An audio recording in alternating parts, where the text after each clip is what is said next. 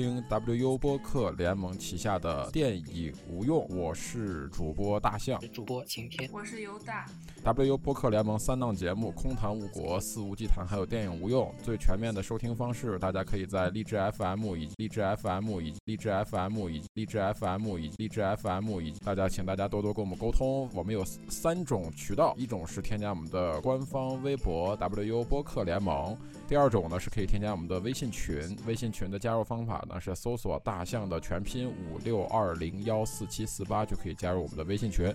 还有一种呢是添加我们的 QQ 群，QQ 群号是二九二零零二零四。好，呃，废话说完啊，这个我们进入到二零二一年的这个电影无用的节目以后呢，其实我们现在在做的一个事儿呢，更多的是这个二零二零年的这个随五家片，我们的一个五家节目之外的一些遗珠，哎，还有很多好的电影，但是当时可能因为种种原因没有列入到五家或者如何如何，确实是忘了，有的是对，就像。那天我无意中聊起来，跟翻翻犹大的朋友圈儿，对阳光普照，我竟然没选到我的这个年度五佳，真是一个错误。对，没事，然后呢，这个同学麦纳斯，那必须二零二一年年度五佳就肯定要选。对我们这个事儿贴在电脑上。呃，然后今天我们聊的这部电影呢，就是很多人我看也有不少的这种电影媒体啊什么，把这部片子选为他们这个年度十佳呀，或者说年度必看呀这么一个榜单。哎，就是来自于英国电影人肯洛奇二零二零年的一部作品。它其实严格意义上讲，它应该算是二零一九年的作品。它的首映是二零一九年的戛纳电影节，但是呃出资源的是二零二零年，所以很多博主啊什么的也把它选到二零二零年的年度十佳里边。就是这部，对不起，我们错过了你。呃，那还是常规环节吧，由大主播来做一下这个影片的这个信息介绍。呃，对不起，我们错过了你。我我不同意，你竟然把肯洛奇叫做英国电影人，这叫世界电影巨匠，好吧？由世世界世界电由来自英国的世界电影巨匠。肯洛奇，对对对，知道，这是我要给肯洛奇道歉，我要给肯洛奇道歉。对，毕竟那天我跪下跪下，对我刷抖音发现陈思诚自称自己是电影人，那你当然肯洛奇，对你这，你引起了我强烈生理不适。吹就是你得先先给我跪下，对，跪下对，就肯洛奇，对，他是自呃上一部呃我是布莱克。呃，之后的呃一部长片，然后刚才大家也说了，一九年进行了戛纳的世界首映，然后这个电影也是当时获得了戛纳的最佳影片的提名，但是呃，就是很可惜，当时没有拿金棕榈嘛。呃，然后这个导演的编剧呢，依旧是，如果如果是可能看肯洛奇电影稍微多一点的话，就还是他的老搭档保罗拉佛蒂。他之前包括像肯洛奇拿呃肯肯洛奇拿了那个戛纳的风吹麦浪，我是布莱克等等影片都是他来编剧的。他基本上是。呃，肯洛奇的那个御用编剧吧，这是真御用。他们呃合作过超过十部以上的电影，然后嗯，影片的里面的主演一家四口基本上都是都是那个新人，就是肯洛奇他就是呃，我记得呃当时在看这个电影的采访的时候，肯洛奇就说他比较喜欢用。呃，比较没有表演经验的，就是真正来自底层的普通人，这样可以更最大化的贴近这个真实生活来进行表演。包括这个呃，就是也饰演爸爸瑞奇的这个演员，他之前也就曾经呃做过跟影片中相。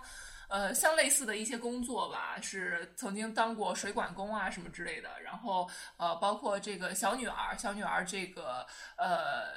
呃演员，她在之前演这部片子之前，她是就是学生，她她的演出经历也仅限于是在学校的戏剧舞台上进行过演出，就是基本上都是一些都是新人普通人来进行表演。然后，呃，对，主要是这个情况，呃，差不多了。嗯嗯嗯，就是所以说他的那个，所谓我们讲的这个，就是看这个肯多奇的电影里边，好多，尤其这一部啊，我觉得。就是表演痕迹特别少，咱们其实老爱说的一个就是那种，你看，哎，不像是我们对于之前对于像是英国呃电影这些演员的那么一种盖棺定论这种一感觉啊，就是肯洛奇的片子其实挺多都是有这个质感的，对，呃，那我们还是来聊聊总体感受吧，今天先来吧，总体感受，因为这个片子之前你也说要录这个节目，说过说过好多次，哎，极力推荐，对。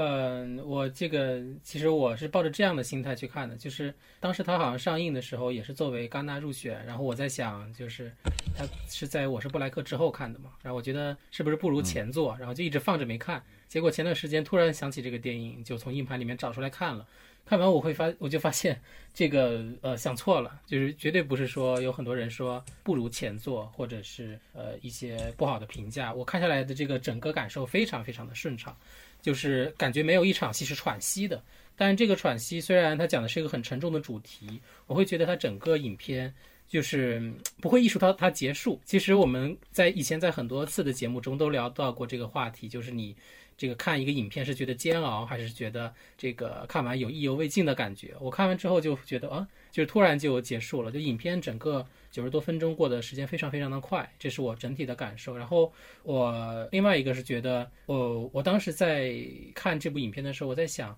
它真的有剧本吗？还是说它是经过了很长时间的调查之后去？拍摄完成的，还是说他就随意的？结果我发现，其实他跟那个我是布莱克很像，他里面的这个男主角就是刻画的这个人物，其实是经过很多次的筛选，然后去调查他跟这个刚刚犹大提到的这个，他跟这个编剧保罗拉福蒂长期的合作，其实就是一个观察社会，一个在哪一个呃层级去观察什么样的人物。然后我后面翻译一篇。文章还谈到了这个，现在在关注这种零工经济，零工经济带给人的伤害。我觉得这个说的，就在这部影片中确实说的很好。后面看完了影片才知道这个里面的深意，就是呃，Sorry we miss you，其实是这个他这个嗯专注的这个快递公司上面这个快递号写的一个口号嘛，就是不好意思，我们可能没有送到这个包裹。然后也是挺双关的，挺有含义的。嗯，我大概其实这个整体的第一感受，当然当然是非常非常好了。后面我们再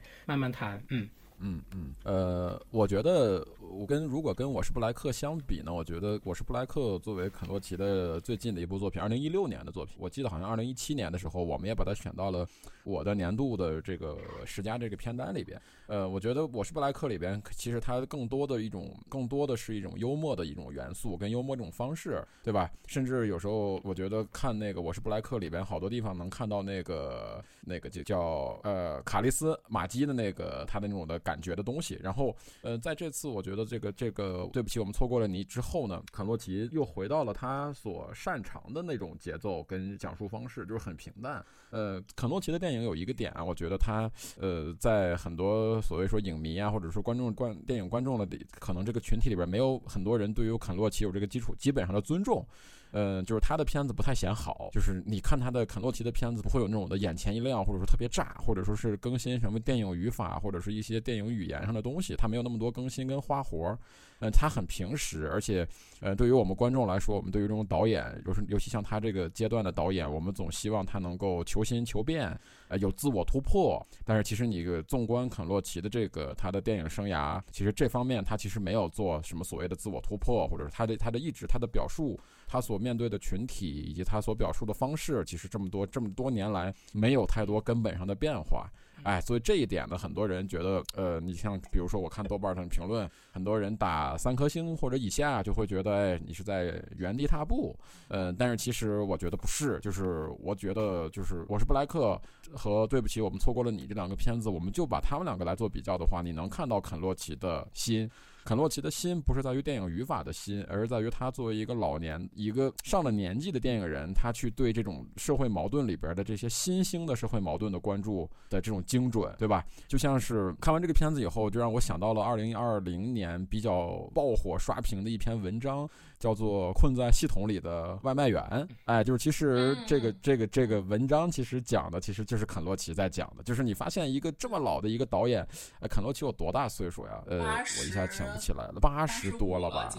对，就是一他一九三六年生人，你看他就这么一个岁数的人，他在他的电影里边拍的是当下。我们在在我们这个社会，在我们这个环境被刷屏的一个话题的东西，就是你发现这个东西是完全完全一模一样的，几乎是一一模一样的，只可能只可能是我们的那个程度可能更过一点，对吧？我觉得这你不能说他不求新不求变，他所关注的东西是最新的东西，他哪怕只是关注劳工这么一个群体，他也在不停的在关注他们这个群体里边的变化。我觉得这就是肯洛奇为什么说他是巨匠或者说他是大师的原因，就不在于说他的什么技法呀，或者说这种，而是在于他的关怀。怀，以及对这个社会的。对于这个社会里边这种所谓这种低端人群的爱，我觉得这个是最重要的吧。嗯，整体观感来说，我还是非常喜欢这部片子的。而且我特别同意刚才在录节目，我们录音开始之前，有大主播的那个抱怨，说为什么我们要在下了班以后，现在是十点钟，然后要聊这么一个片子，让自己 让 让自己这么不开心，对吧？说啥了？对，要周末也就不说啥了。对，为什么要加完班还要还要聊这个？呃，为了这个心情，你知道吧？就像过年要聊贺岁片是一样的，就是加这种片子就必须得加班完了以后才聊，才能感同身受，才能有一点点的感同身受。嗯。这就是我的总体感受吧，是一部呃不推荐，好看但是不推荐。对我我真的是没有给任何人推荐过这个，对不起，我错过了你。就虽然它很好，但是这种片子你没法推荐，推荐完了就是抑郁，对，看完了就承受能力一般点的就抑郁了。我觉得，嗯，尤大主播呢？呃，我的感受跟晴天如果是两个字形容的话，就是相反。晴天晴天的关键词是喘息，我的关键词就是窒息。我觉得你们应该能懂 我的这种对我的这种这种这种感觉。呃呃，我就像大象刚才说的，这个片子就是不太好推荐。就其实可能呃多多少少，如果是正正在工作的人，就是所谓的我们的这种为资本家打工的人，多多少少都可能会联想到有一些自己的影子，或者是如果说说自己的影子，可能有点儿。有点儿有有点做作，因为可能大多数人不是像片中这种小丑，小丑竟是我自己。对对，就是可能不是我们可能没有受过那个次贷危机这么深的影响，然后也不至于去打零工经济，就是可能可能多数人可能不是那么的惨，但是呃，你多多少少都会能找到自己的影子，所以。嗯，在看到那呃，看到里面有很多那种细节精准的描写，然后包括那种情绪的传达，那种身体上带来的痛感，然后牵动着你情绪和心情上带来的那种揪心，是很是很让人窒息的。呃，就是就是你明白，你也知道，呃，但是我们没办法去呃去摆脱使用这些资本巨头带给我们的便利，就比如说。我们可能看着这样的、这样的、这样的电影，批判着这个资本家。你用呃，“You don't work for us, you work with us”，就是你用这种这种话来粉饰太平，来忽悠底层的底层为你其实是为你工作的人。然后，但是但是你的另外一副嘴脸是讨好你的这个平台使用的客户。然后我们在生活中可能更多的承担的是我们是这个平台使用的客户。呃，我我们一边看着这样的电影，然后一边可能打开饿了么，呃，用着顺丰快递，然后打着滴滴，就是呃，在使用这些资本巨头带给我们便利的时候，就你你你在这种情况下，你会觉得你你啊，你有时候觉得哦，自己好像不是人，但是又觉得哦，离开了这些，我又没法生，感觉没法生活了，就是就是这些资本巨鳄捆绑住了我们普通人的生活，它不仅是。他不仅去是去剥夺这些为他们工作的人，也剥夺着我们这些普通使用的这些呃，我们这些普通的使用的用户的能够选择的权利。就是所以，所以看完之后就是太窒息了。就是唯一一点点阳光，就是小女儿带给那在在这个电影里带给我的一点阳光。还有就是肯洛奇，就每当我想到我每一次看肯洛奇电影，我每当想到他从。呃，他从他所谓的入行以来就开始关注这个现实主义，包括他现在就是达到这这样的成就，就是说白了，他已经是站在金字塔上的人了。他完全可以再去看其再去关注他其他想要想要突破或者是关注的议题，但是他。没有，他继续是深挖关注着现实现实主义，然后底层人民就是他所感兴趣的议题，就是就这也是我为什么呃我在上期的时候我我们在聊那个吉祥如意，我说我我最遗憾的就是呃现在很多中国年轻导演拍了很多电影非常好看，然后结构玩的很漂亮，但是他们对于议题的关注太少，太。怎么说太不够能够引起我们思考，但是像肯洛奇这样的人，他能够一直在与时俱进。就可能很多我们身边八十多岁的老头老太太，他可能不懂什么是网购，他甚至不懂什么是寄快递，就这种东西。而肯德基他已经就是快九十的人了，他还能够通过这个新兴的物流经济、网络经济来。来一窥这个世界带给底层人民的剥削、压迫和最后的那点痛苦。就这又是对于议题的不断的思考，就是就是你这个时候你又会觉得这个这种电影在他看来，就是就是在他给观众呈现的看来，它就是一个纯粹的东西，它不需要任何的炫技和结构来表达，就是他他的肯洛奇的这个脑子就是最大的财富，就是他每一部电影最大的财富。嗯嗯。说的有点激动，就是我，哎，我同意刚才犹大说的那一点，就是我前两天在二刷这个片子的时候呢，其实那会儿正好我们录完那个《吉祥如意》嘛，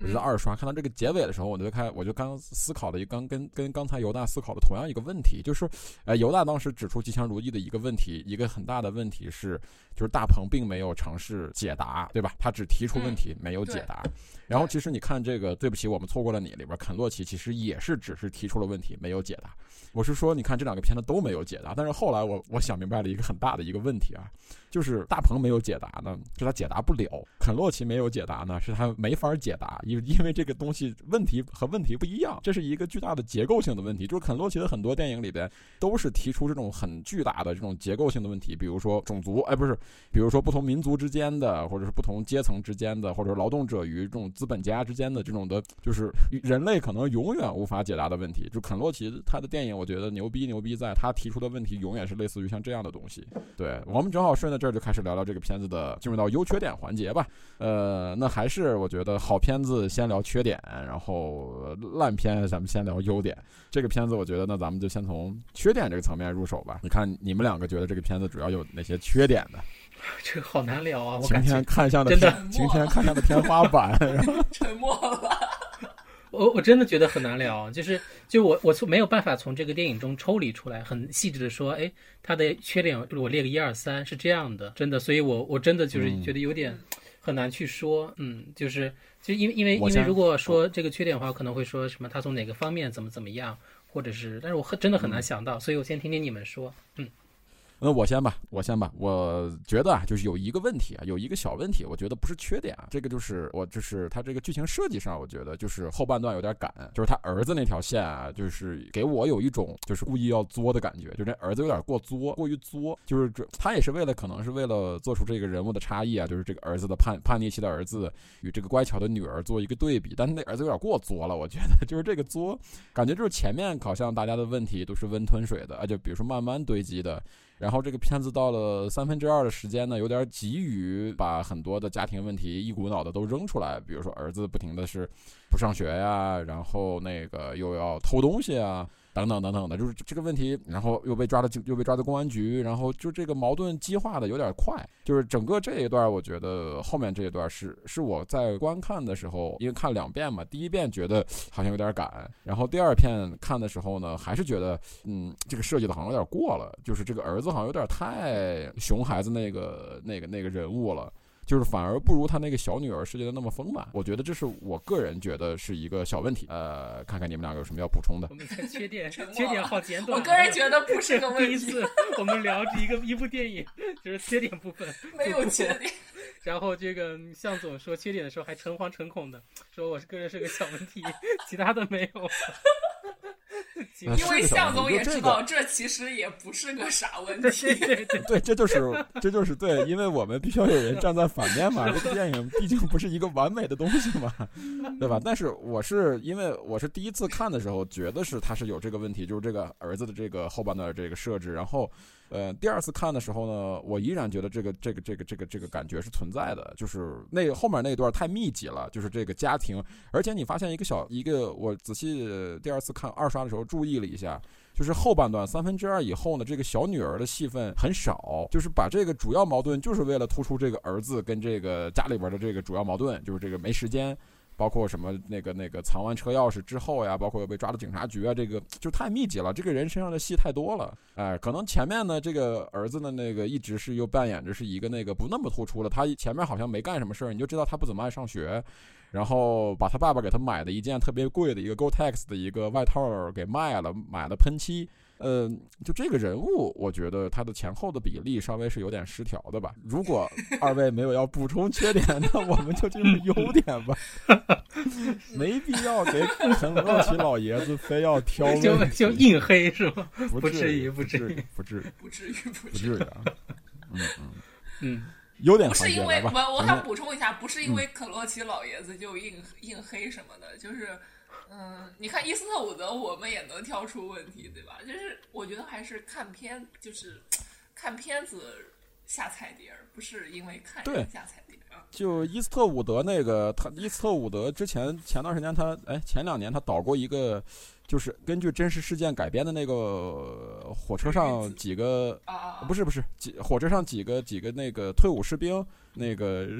那个那个见义勇为，然后阻挡恐怖袭击那个片子，我不知道你们有没有印象？就理查就是他当时啊，呃不是不是理查德·朱维尔之前的一部一部片子，那个片子超级烂，就是那个片子是伊斯特伍德的作品唯一一个我在豆瓣上打了一星还是两星的那个，就是烂到没法看。你因为他当时追求的是什么呀？他当时伊斯特伍德是把这三个当时的这三个英雄，他真的找来了，在电影里边演自己。哦，他搞了这么一个所谓的这么一个大胆的尝试吧，但是那个就完全玩砸了。就这个，我们真的不是说是老导演或者是这种声名显赫的就不可能玩砸，但是但是呃实不实不相瞒，这个对不起我我们错过了你，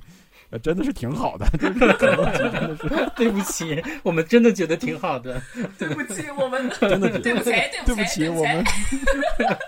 真的对不起，我们能力不够，我们能力不够给肯洛基挑毛病。就是如果啊，听节目的你觉得这个片子有什么问题，这个当然是我们特别欢迎你给我们留言呀、或者什么的，对吧？可能有哪些东西是我没注意到的，被这个肯洛基的这个光环所掩盖的，当然不是一部完美的电影。那行吧，我们开始进入到这个优点环节吧。晴天主播先来吧。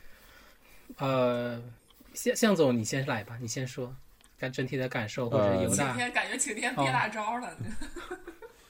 呃，优点我觉得肯洛奇的片子最大的一个优点就是细腻，就是他所有的不管是人物人物的塑造，还是故事，还是它里边的情感，还是他对于这个社会矛盾的展示，都是非常细腻的，基本上没有那种套话以及那种的喊一些口号式的东西，它非常非常的少。呃，这个片子里边很多的细节，我觉得，我觉得他的肯洛奇的片子里边就充满着各种各样的细节。比如说，呃，举一场，举举举举举两个例子吧。呃，这两个例子的是是一场戏，就是他通过一个就是他的老婆，然后跟他所照顾的一个老太太，两个人在看自己的家庭照片的时候，然后他怎么讲述这个这个家庭的痛苦回忆呢？是通过照片，通过通过照片不同的照片让他开始讲，比如信贷危机啊，对他们家的这个他们以前是什么样子的啊？你你你哦，原来你明白这个东这两个人这个家庭不是一直是处于一个社会底层的，他们曾经是一个有非常有希望的一个中产阶级，呃，那种的对吧？他们那也有房子，也有自己的房子，但是忽然因为危机，因为这种资本主义的东西，资本主义的游戏设计，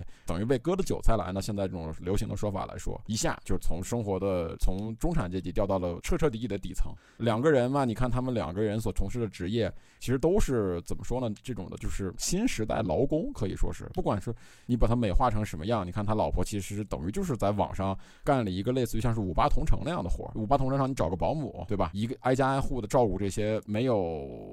独立生活能力的这种老人呀，包括残疾人什么的。哎，然后呢，她老公呢说好了听的就是现在我们所说这种货拉拉，或者说是什么呃外卖，顺丰哎，这种外嗯快哎顺丰或者是闪闪送，但是其实你后来发现他其实是被剥削的更厉害了。呃，然后这场戏呢，一是引出他们这个家庭的一个矛盾，呃，家庭的一个痛苦的回忆，但是这个痛苦的回忆呢，绝对不是那种硬煽情，就这个东西它不是这场戏的设计，我觉得特别好，它不是说是两个人在吵架的时候，哎，开始痛诉这个我们悲惨的过去，你不理解我，我如何如何，它不是。它是很很云淡风轻的，就是有点像你，有点像那个感觉，就像是那个《棒少年》里边那个小孩儿在那个第二个那个那个主角在小双吧，在云淡风轻的说是我呃我生下来的时候差点被人差点被扔了，对吧？然后我哥被送了人，就是你这种痛苦的感觉是加倍的，我觉得。呃，然后同时这场戏我觉得还有特别重要的一个点啊，就是他其实肯洛奇在这个片子里边他铺了。老中青三代所谓这种英国的这个底层劳工，就是你发现它里边有一场戏，就是还是这场戏，就是看照片这场戏里边那个老太太拿着她的以前的一个照片给这个女的讲啊，就是当时我们什么对吧？工会我们当时怎么做怎么做怎么做斗争，谁谁谁过来如何如何，我直接让他滚蛋，就是你。然后你会发现，他其实是展示了老中青三代人在面对这种的资本主义的压迫的时候的一种反抗的意识。就是老人的反抗意识反而最浓厚，然后中年人呢，就是这个主角这两口子呢，已经被就按我们现在所谓的说法，就是被困在系统里边。然后以他儿子和他女儿为为主的这个青年呢，他们植根于网络。你看他们，他那个小女儿用他们那个就所谓那个枪，用的比他爸熟练多了，就像我们现在教回去教我们的父母用手机那些软件是一样的。然后他的儿子呢，就完全是迷茫的，他不知道自己该干嘛，他想反抗，但不知道想反抗谁。他的涂鸦里边涂了很多的说话的嘴，他的涂鸦里边最最常出现的一个意象就是嘴，在在喊叫的嘴，包括牙齿或者什么什么之类的这种东西。但是呢，你看他其实他是没有想法的，他他觉得学习也没什么用，就是我我上学也没什么用，我上学也是打工，对吧？我跟你现在没我做不出任何改变，就有点那种上升，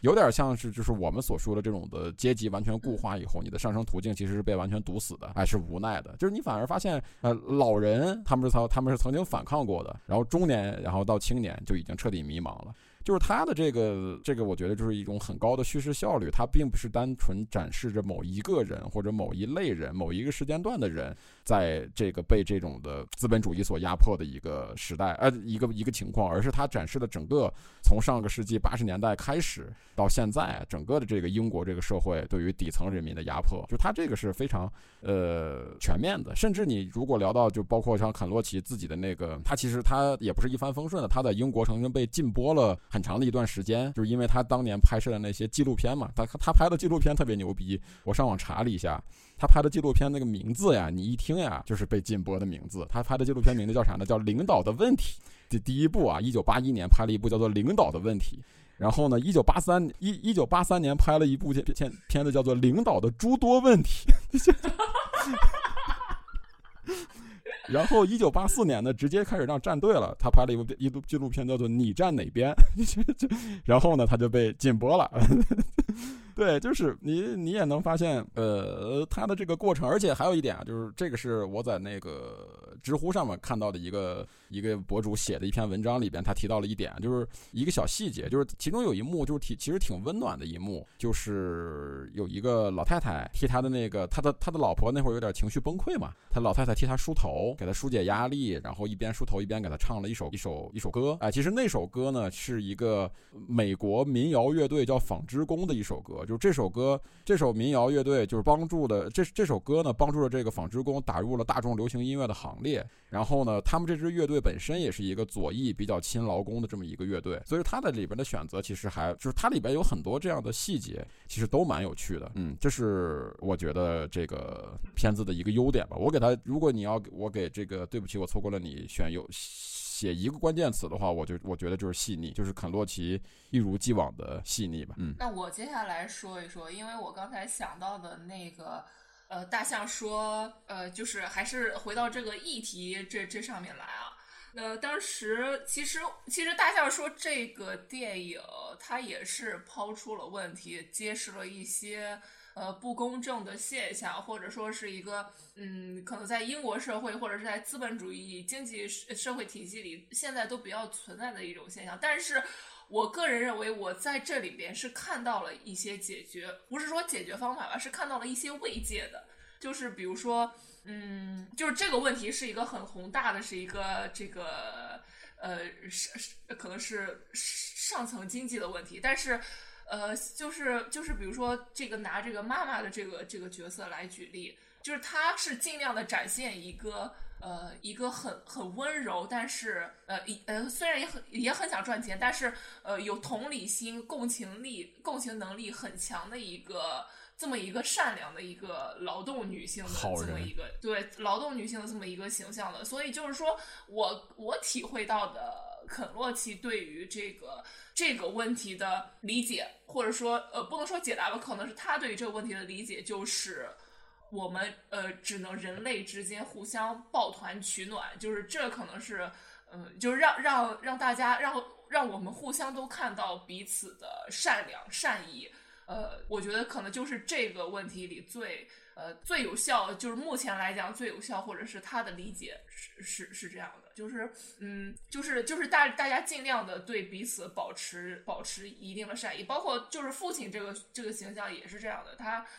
他可能没有说像母亲那样这么细腻，那么那么善良。他可能有一定的脾气，可能会稍微有一点暴躁，但是总体来讲，他还是很，就是他还是很善良的。他不不会像很多，比如说我们现在报道的很多，呃，这种类似这种职业的人，会有一些很多负面的新闻出现。就是他的内心，他的内心是想要积极的对大家传递出善意的。所以，我个人觉得这是可乐奇他对于这个问题的思考，因为毕竟这个这个问题不是不是说一两个人能够通过一两个家庭怎么样就能就能就能说就能解决了。就大空头这不也也这种电影也没有说能够能够有什么解决的问题办法，所以就是。嗯，这是我看到的他他的思考，就是他对于这种问题的理解，就是在这个电影里面是通过人的情绪来传达的。我觉得这个是最呃，就区别于，比如你如果是跟《吉祥如意》比的话，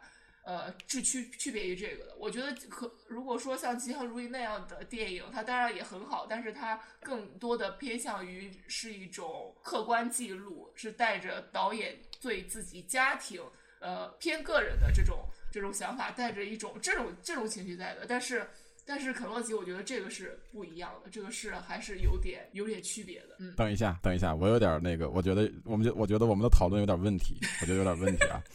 我们我们我们在吉祥如意那一期里边，给大鹏导演的定义是一个喜剧人变成了电影人。没有没有哦，对对对对。然后我们现在居然在聊肯洛奇的时候，要聊大鹏的吉祥如意。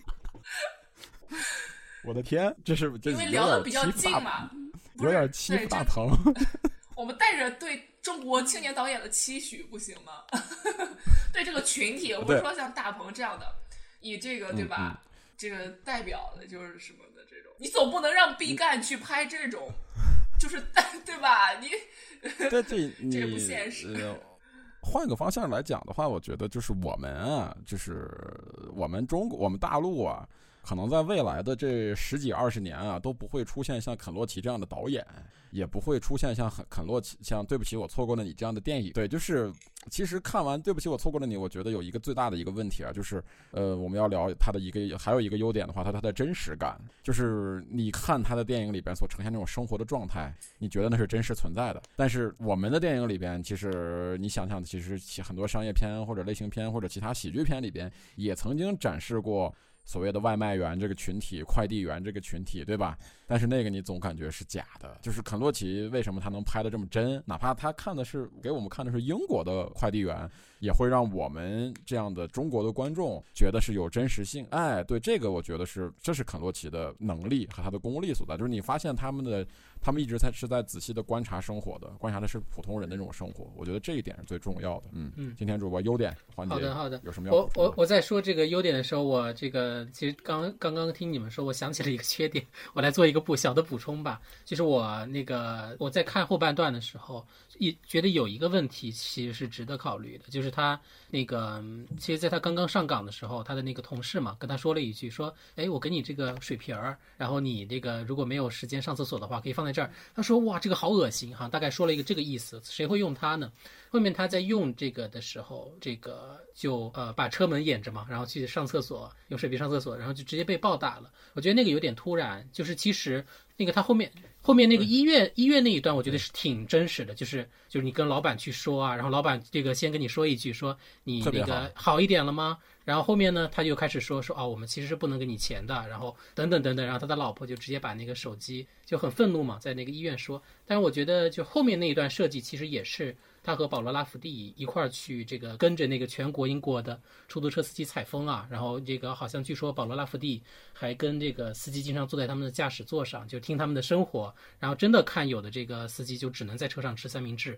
有的也上不了厕所，然后把这个他们是听说的一个真实的事儿，就有一个司机他就是患了很严重的病，然后到了这个医院，就是跟领导领导表达出了公司非常非常不人道的一整一一系列的这个政策，然后好像。那个最后那个人好像还是去世了还是怎么的，这是一个真实的事情。但我觉得就是缺点是前面那个，我觉得有点特别突然，就是呃这么说可能有一点过，就有点偶像剧或者是刻意编排这个情节的意思，就是他突然遭到了不公，他没有其他的段落，比如说他跟他女儿哈一块儿去送那个快递被狗咬，就是说。当他说这个客户都知道，我们只把这个快递放到了门口，没有放到什么指定的地方，只放到了车库，没有放到这家门口。他们都知道，我觉得这个是很真实的。但是可能那个被打，我觉得有点突然，不知道你们有没有觉得？这是我现在 刚刚想到的。嗯，对，就是我刚才说的，其实正好把这点给漏了。就是我说后半段为什么他的那个节奏明显觉得变快了，就是孩子开始作。嗯，儿子开始作，然后呢，他也开始被打，然后丢枪，然后尿尿。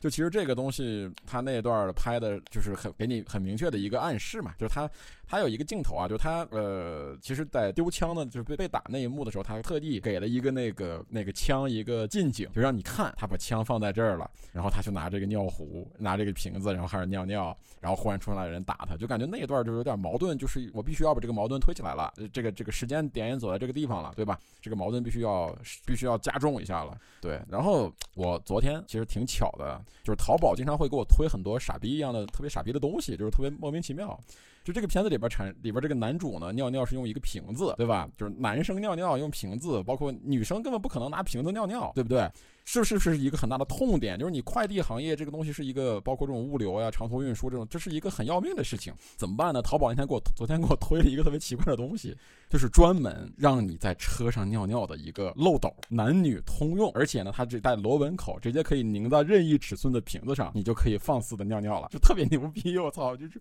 就是中国已经开始做这种东西了，你知道吧？就是方便你在车上尿尿的一个一个小设备，很便宜，对，就像一个漏斗一样，然后你拧上瓶子，不管是男还是女啊，他你都可以用那个漏斗。在在在在车上肆无忌惮的尿尿，是的，就是英国这方面还是输了，我觉得。我觉得我我是想问，为什么淘宝会给你给 给你一份？有因为可能我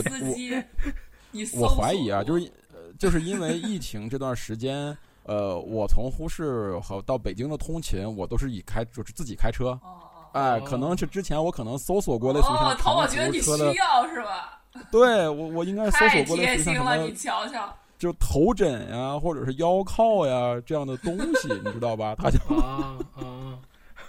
牛逼，大数据牛逼，牛逼就完了。对，但是这是确实是一个小问题，嗯嗯。然后我其实刚刚你说的那个嘛，我们都讨论到了这一点，让我想到，其实我好多次在北京打滴滴的时候，然后跟那个司机闲聊，他们会在言语间会跟我。这个透露就是说，因因为我不知道你们有没有这样的感觉，他们会说说这个要一单接一单的去拉客人，没有地方上厕所。就是我听到很多滴滴司机跟我说这一点，然后他们说抱怨很难，然后也没有地方吃饭。我觉得可能这个饭好解决，但是当你真的一个一个订单下给你的时候，就是去找厕所，因为也不可能有。这个公共厕所总是等着你，有的话你也没有办法去停车，就像那个影片中的主角一样，当他给别人送货的时候，那个警察非常没有情理的说：“你停在这儿我就要贴罚单了。”他说：“我是送货的。”他说：“还得开走。”就是就是这样子。那段特别特别搞笑，就他想耍个小心眼儿，就是假装上车，然后打开车门，然后一扭头，警察还在。对对对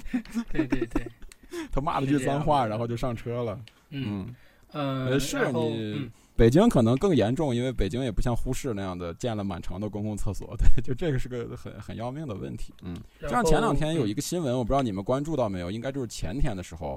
呃，饿了么，然后那个新闻就是他他设了一个奖励，就说你哎，他他他他他的出发点是很好的。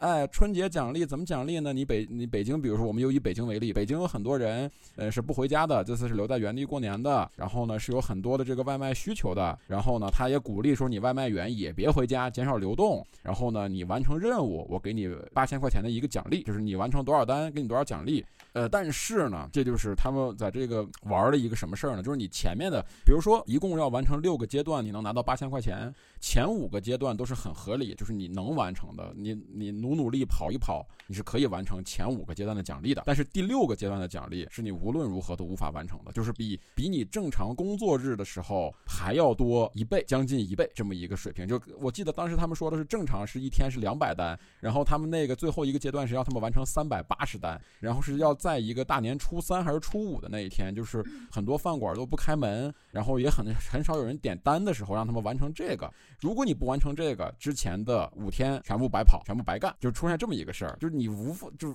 无缝的跟这个片子我就完美衔接了，你知道吧？就有一种电影照进生活。就是我们又谈到《吉祥如意》，《吉祥如意》里边最著名的、最好的那一幕，电影如何走进生活？对，肯洛奇告诉你电影如何走进生活。你打开微博，我靠，电影走进生活了，已经。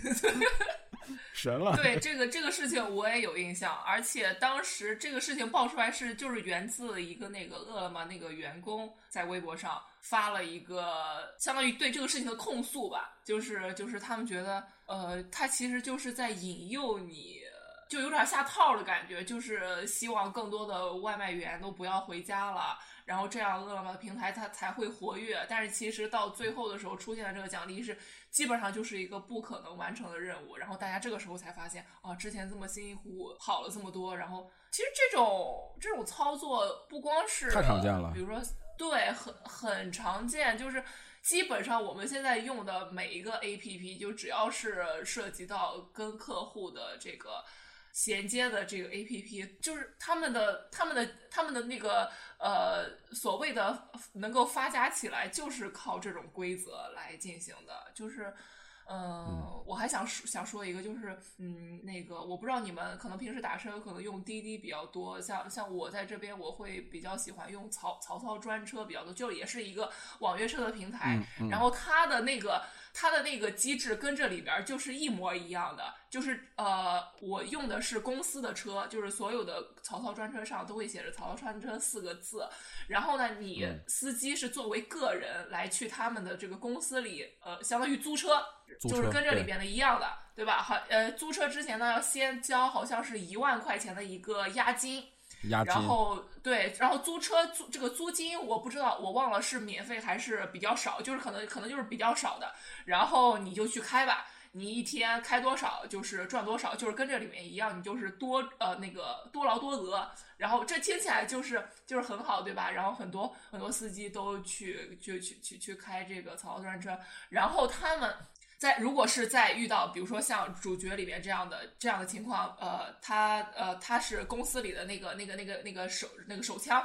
丢了，这这是一个很贵重的东西。前段时间我听到一个曹操专车的司机跟我讲过一个真实的事儿，就是他当时开的时候，他还不是是后面的车追尾他，然后把那个公司的车的保险杠给追给给给给追掉了。然后可能，然后然后呢，他又去公司去定责啊，就找找这个什么理赔什么的。然后公司说，如果你在公司指定的这个维修厂里修的话，你是要付呃呃要付比外面可能正常你一般的一个汽修厂修的呃要多两倍的价格，而且公司最后的那个保险理赔判定是那个司机拿百分之八十，就是拿这个修理的百分之八十。你如果是在公司修的话，你如果是在外面修的话，那么你就全赔，费用自理。嗯，对对对，就是跟这里面就是啊，就是一模一样的情节，就是很多。很多这样的事儿，然后如果你去还车了，呃，你的这个车，呃，就是按理说，就可能如果你毫无损伤，就是一般可能也看不出什么大损伤，只要你不出过车祸啊什么的，你的那个一万块钱的押金，按理说应该是能能返还给你的，对吧？但是就是我这我就听到很多司机跟我说，他们还车的时候，那个资本主义的放大镜哟，我的天呐，从车里照到车外。每一个坐垫上的毛孔都给你照的细微无比，可能一个坐垫上划了三刀，那就是两千块钱就没了。嗯，就是这么的严苛苛责，就是你毫无办法，就是就是这么窒息，就跟这个电影里面一样，就是窒息。就是他们所说的是，我们我们是要为客户负责，就是平台或者是这个老板资本家也好，就是他们他们的。他们的说辞是把把我们这种客户，我我们也是韭菜之一，把我们客户推出来，我们是为客户的。但其实背后的逻辑就是就是这样的，他们拥有的是无限的资源，拥有了资源就是拥有了话语权。对他们其实就在转嫁矛盾嘛，就像当时那个困在系统中的棋棋手那个呃，我们那困在系统系统中的棋手那篇文章爆了以后。呃，我记得是饿了么还是美团出了出台了一个政策嘛，说哎呦，你这个东西我们平台如何如何，菩萨心肠，哎，我可以选择多等五分钟，哎，他等于就是在转转移这个矛盾嘛。其实矛盾不是用户和骑手的矛盾，对吧？用矛盾是你平台算法跟骑手以及跟用户的矛盾。对，但是呃，说回到电影本身啊，我觉得哎，晴天刚哎晴晴天还没说还没说优点呢，刚把补充的缺点说了，然后大家都补充了这么多。对，呃，我觉得就是第一个吧，第一个其实是它的主题，就是它还是在探讨这个零工经济。我觉得这是英国当下，甚至刚刚你看我们为什么能说那么多，其实是世界范围内非常共通的一个话题。那么这个其实不管是零工经济，还是说呃非说的非常好嘛，就是这个你可以当你自己的老板，但是它背后其实是一整套这个资本。的逻辑就是怎么去把这个人，不管是现在系统里面也好，还是从人本身最大价值的去最大程度的去压榨他身上的价值，让他丧失了做人的很多权利。比如说这个电影中和我们生活中能看到的很多的普通的卖外卖员和这样普通的司机也好，等等等等的底层劳动者，我觉得这个其实是主题，我觉得他抓得非常准，然后他也能很好的表达出来。呃，第二个我就特别嗯觉得非常好的是这个肯洛奇电影中的选角，我我觉得不光是我是布莱克中的那个布莱克，他其实是好像是一个。英国苏格兰还是哪个地区本身是一个这个脱口秀演员，就是单口喜剧演员，然后被这个嗯肯罗奇选中来扮演这个角色的。包括我还想提到肯罗奇之前的一部电影吧，叫这个《天使的一分》，我不知道大家看过吗？对，然后那个里面 那个里面其实你看他这个选的主要去偷酒的那个年轻人，都是那个在社区劳劳教所吧，反正就是那种做社社区工作，一些轻微犯罪呀，要么就是偷窃。要么就是别的行经济行为去这个罚他们去做社工的一帮这个嗯比较失败的，然后有犯罪前科的年轻人，然后他你会发现每个人的这个性格有女生，然后也有这个男生，有大大咧咧的，那每个人的这个角色和他们的动机，然后他们演的都非常非常的真实，嗯，这个我觉得是这个肯洛奇在选角方面，我觉得一直以来都做得很好的。那么延续。谈论这个肯诺奇的这个作品的话题，我觉得他其实还是一直保保留了一种，呃，从电影史上来说，就是英国。呃，自上上世纪三十三十年代，包括的的的那个呃，约翰格里尔逊领导的纪录片电影运动，就是他一直在关注社会中的一些劳工问题、房屋问题、底层的社会问题。这个是从纪录片就开始的。那么到了二十世纪的六七十年代，其实英国有这个自由电影运动，就非常多的年轻导演他们去拍摄青年人的生活。呃，就是这个名词吧，我觉得电影史上叫做这个厨房水槽电影，就是其实挺。形象的，像这个这个意大利有这个叫什么通心粉西部片，就起了很多这种名词。然后在这个英国，你看它取得非常非常的英国哈，就是厨房水槽，就是非常关注于社会现实的这种影片，叫厨房水槽片嘛。所以这个关注现实一直在英国电影上是非常多的。那么我刚刚说。说了这些，我其实，嗯，刚刚那个犹大说，呃，还是这个大象说到这个电影中有很多温暖之处。我觉得英国电影史上还有另外一个导演的作品，我愿意和肯罗奇进行对比，就是麦克里。其实我经常分不清这些导演的名字，就是麦克里、斯派克里还有斯派克琼斯，我都觉得 挺 乱的。我觉得好累啊，就是好多时候我说，哎，这个他是谁拍的？我说麦克里还拍过这玩意儿，所以就。拍个李拍的是吧？对 对对，对对对，然后就挺烦的，好多人名都搞不清楚嘛。那么那个麦克里，他其实也是一直拍这个英国题材，他拍的很多电影都非常的治愈啊，就是让你抑郁，就非常非常的冷冰冰。我记得有一次去看资料馆看《又一年》，就是哎，就是整场都很丧。还有那个非常非常悲观抑郁的那个《赤裸裸》，我觉得大家可以去看看，就是。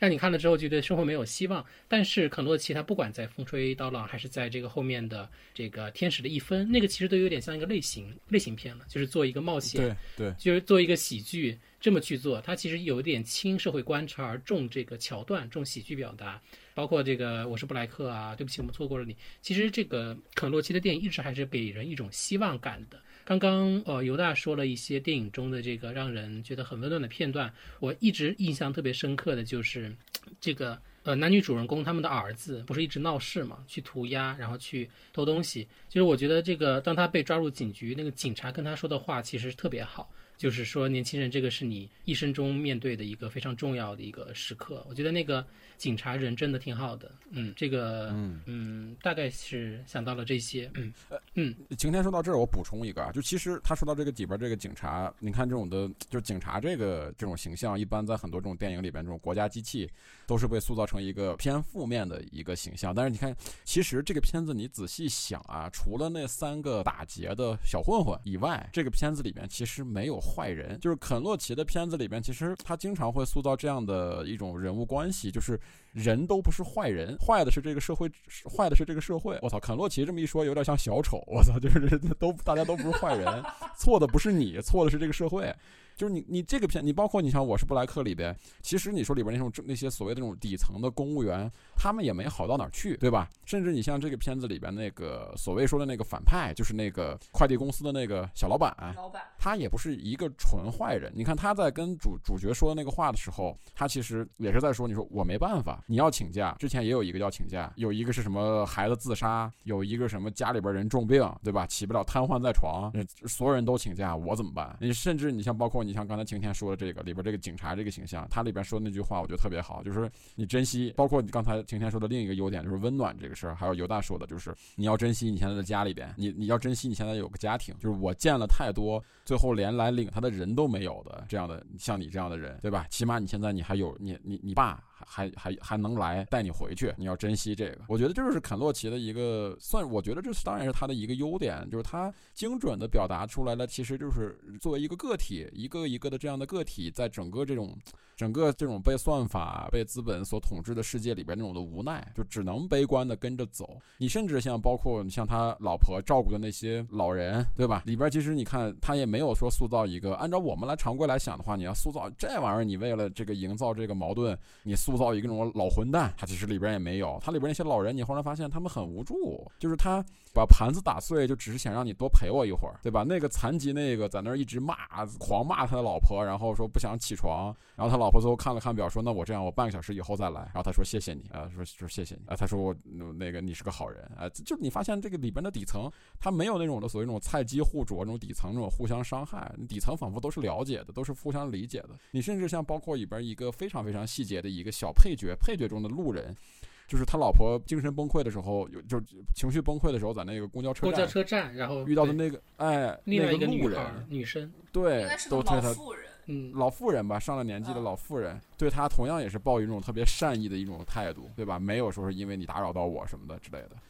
其实我觉得就是肯洛奇的一个他精准的一个点，在它里边的矛盾永远不是表面上看来好像是人与人之间的矛盾，好像是爸爸儿子的矛盾，爸爸跟老板的矛盾，对吧？呃，老婆跟他照顾的这些老人的矛盾，但其实实际上都不是，都是这个社，都是整个这个社会。所造成这种的结构性问题的矛盾，就那么多老人没有了照顾他们的孩子，他们失去了孩子，或者说他们孤寡，只有一个人，他们孩子可能去了其他的地方、其他的城市，对吧？甚至你像它里边那个，你像这个片子里边，我们经常见的所谓说是呃外卖员、快递员跟这个顾客之间的矛盾，其实也没有，他们里边只有一场争吵是跟那个客人的争吵，因为什么呢？因为足球，因为你支持的是曼联队，两个人他妈互相吵架，不是说是你这快递给我送的怎么样，然后互相吵架，互相在那翻历史，说你们球队哪年哪年几月几号。哦，被谁谁谁连踢三个？哪个说你个傻逼？你们那个哪年哪年比我们还惨？我最开心的时刻，就你发现他们底层人的斗嘴都是跟着这个斗嘴，而不是说是因为你什么快递没给我送好呀。我一开始以为可能会有这样的矛盾，对吧？可能会有这样的桥段设计，比如说会会设计一个被投诉，但你后来发现这个整个片子里边没有被投诉，没有这样的，没有因为这个而产生什么矛盾。就是你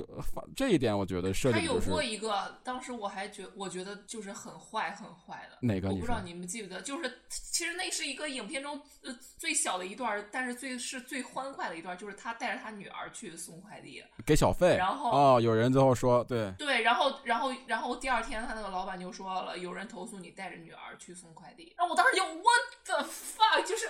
你们这些人，你们没有心吗？就是啊，对对，就那一段真的是我好，眼泪就止不住，就是哎，就你你你你前前一段你还就是哎呀，这个他们。爸爸每天这么忙，没有时间，对，没有时间陪女儿，然后女儿又这么的可爱、阳光、聪明，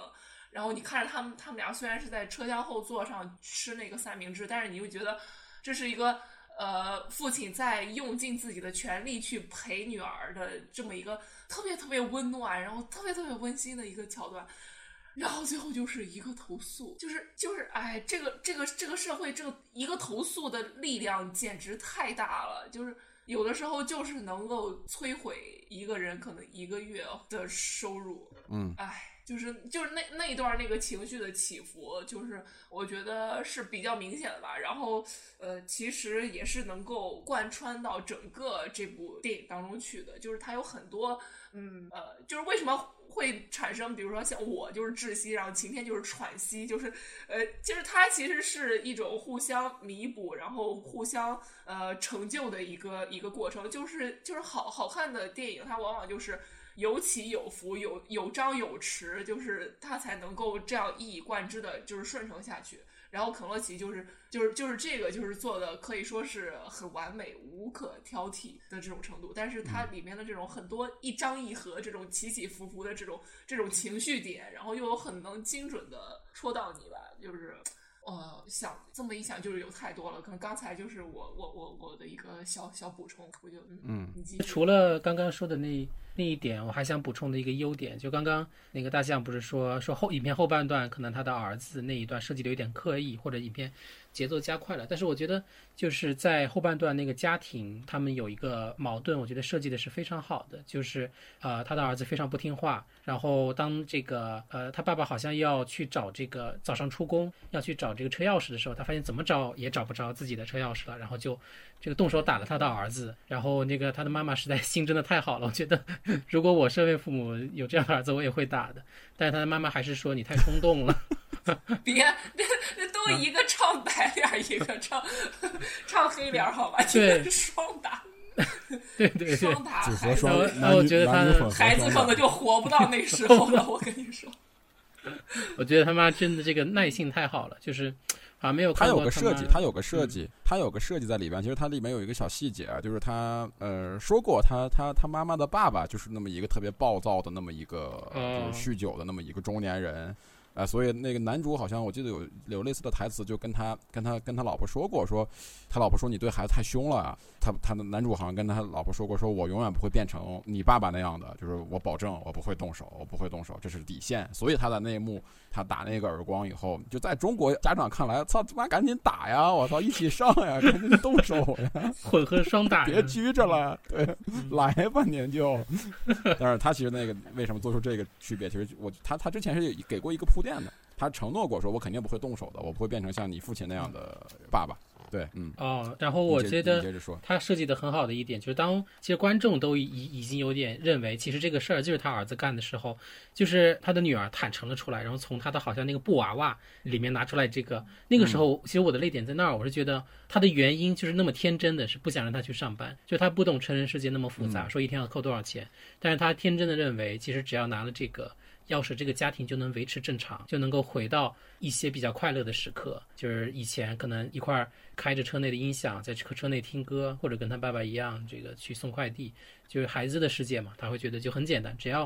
钥匙不见了，这个所有问题都能解决。但是其实更糟了，就是那一点，我觉得设计的是挺好的，就是大家都坐在这个桌子面前，然后说哦，其实这个是女儿干了这件事情，然后他爸爸不是后面也哭了嘛，就抱着他哭，就其实也知道哦，女儿是这个意思，嗯，并不是说存心的要要要让他不上班嘛，嗯。嗯嗯，就生产工具被给剥夺了嘛，等于就是对吧？说白了就是父亲的生产工具被剥夺了。呃，然后其实这个片子最后的结尾，我觉得也是一贯那种肯洛骑士这种结尾，它就是算是一个情感的一个高潮。最后反正就让你感觉看完了以后无话可说，你也说不出什么，你也改变不了什么。我觉得就是特别让人难受，就是没有尽头那么一种感觉。就他到最最后到那样了，最后他还是开着开着车，然后一边哭一边还得去干。对，就是成年人的，就是微博上经常有那种视频嘛。就是让你觉得，让你看到生活的苦，对吧？其实这个片子就是就是那种的，对，就跟那种微博上那种看这种的什么外卖员大雨中崩溃、情绪崩溃、爆哭是一样的。就是他肯洛奇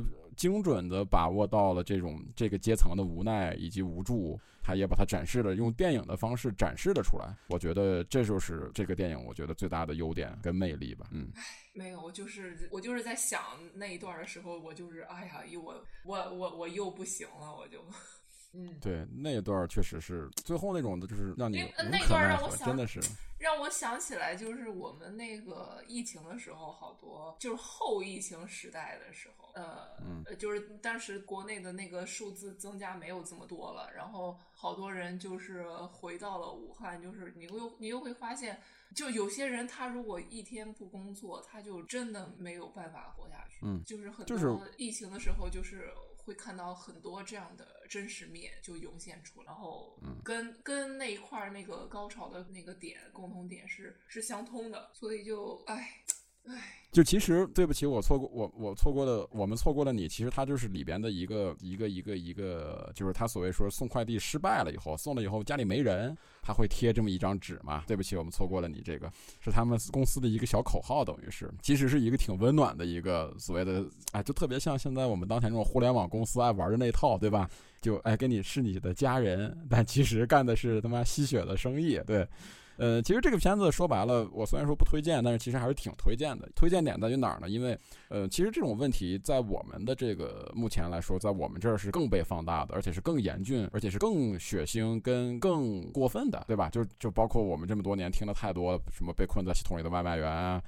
哎，包括像什么，就是其实你刚才晴天也谈到了一个问题，就是还有包括犹大也谈到了这个问题，就是你现在其实其实这种的企业跟员工不是一对一的直聘的一个关系，它中间通过层层的转包。他们其实是面向的不同的公司，对吧？其实你后来发现，一开始说滴滴什么的是共享经济，后来你发现完全不是，而且是这个东西完全是被生造出来的。就是有很多公司，其实现在滴滴司机干的工作跟出租车司机是没有差的。他们每每就是尤大说的那个，他们要每个月要交租金，其实那个租金就跟滴出租车的份子钱是一样的，而且他们的车要就是强制报废什么。但是很可惜，就是我们现在这个电影环境。是不允许这样的电影出现的，呃，你是拍是拍不了的，你也没法展现的，展现不了这些人的生活。但这些人其实就在我们的生命中，就就在我们的生活里，而且是每天离着我们可能是跟我们的生活最休戚相关的一群人，对吧？但是这群人他们的生活是被我们这个大众娱乐或者说是这种电影这个或者是连续剧这些的媒体所完全无视的。呃，但是肯肯洛奇的电影，我觉得这部这部片子就很好的做了一个补充，就能够让我们看到，呃，在英国他们这些人的这些电影导演、这些影视创作者。对于这种问题，他们是怎么去想的？他们是怎么去理解的？对吧？啊，刚才犹大其实说了一点，我觉得特别好，就是我也是呼吁，就大家，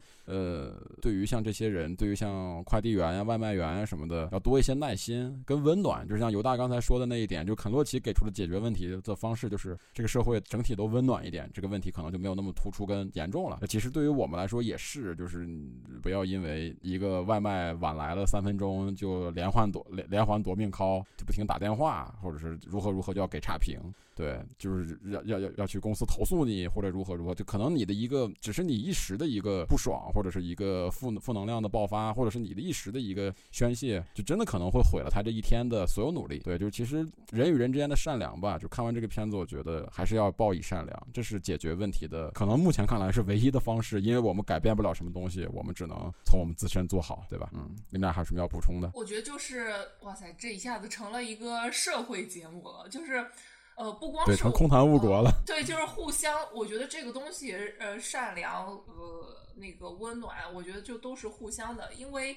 呃，我觉得也不能就是单方面的去谴责用户对于这种就是对于服务人员的苛责，因为有时候可能遇到的服务人员或者是社会上的很多新闻会有一些个例，当然了，什么群体都有坏人，这是一定的。然后他们这个群体里边可能会有一些个例，然后会有一些很不好的行为或者是很不好的言论，然后被曝光出来之后，他们这因为他们这个群体本来就很就很就很很很会受关注，然后如果一旦被爆出来，然后整个世界就会放大，然后大家都会很多人就会以一些嗯就是以偏概全的眼光去看嘛，就是可能觉得呃。都就是说什么，哎，这这些人啊，他们素质低啊，什么之类的，就是这种，因为很多也会有很多这样的负面新闻出来吧，自己也可能会经历到这些。我我就是想说，就是为什么说可乐奇说的是，呃，是要互相善意，就是因为这一家子人，他们他们在工作的时候报以的也是也是善意，就是就是我们呃这种这种善良应该是互相的，如果是这样的话，才能够有一个更好的互相理解的这种环境。如果只是某一方面或者某一单方面单纯的去苛责，我觉得这也是没有意义的，就是。呃，这也是无法改变这个环境的，然后这也是资本家乐意看到的，他们不希望我们的这底层人民团结起来，呃，所以就是对，就是还是，嗯，都是互互相的吧，就是都互相体谅，然后互相报以善意就行。对，肯洛奇就告诉你们嘛，就是你底层的人，底层的我们这些我们这些菜鸡就不要互啄了，对吧？我们就抱团取暖就好了，大家都善良一点，就不要互相伤害了。嗯 呃，今天还有什么要补充的吗？就是我不从社会层面，我从影片层面，我就感慨，可能国内确实近几年也不会出这样的电影，也不会出像他这样的导演。我们的这个结尾呢，可能会说，哎，这个平台已经推出了这个五分钟的服务，已经提升了，已经进步了，然后出字幕作为这个常规结尾嘛，所以觉得可能国内还是不会有。这样的展现，这个是我的再一次感慨，其他的就没有太多了。嗯，这个讨论这一部，这个肯洛奇最新的一部电影吧，呃，他已经这么这么年事已高了，我们其实也挺期待的。就是虽然知道他一贯是观察社会，但也很期待他下一部作品又是从哪个角度去关注这些普通人，从而引起我们这个全世界范围内观众的共鸣。我觉得这个也挺期待吧。嗯。嗯，下一步可能肯洛奇该拍直播了，对，就是直播对于这种底底 层人的剥削，肯诺奇一直要走在时代的前列，对，有可能，真有可能，那可能我们看不到，呃，那行吧，那我们 那我们这期节目就到这儿吧，然后希望大家能够在各种平台的留言区或者加群，跟我们多多沟通，多多交流。好多谢大家的收听，大家拜拜，晚安，拜拜。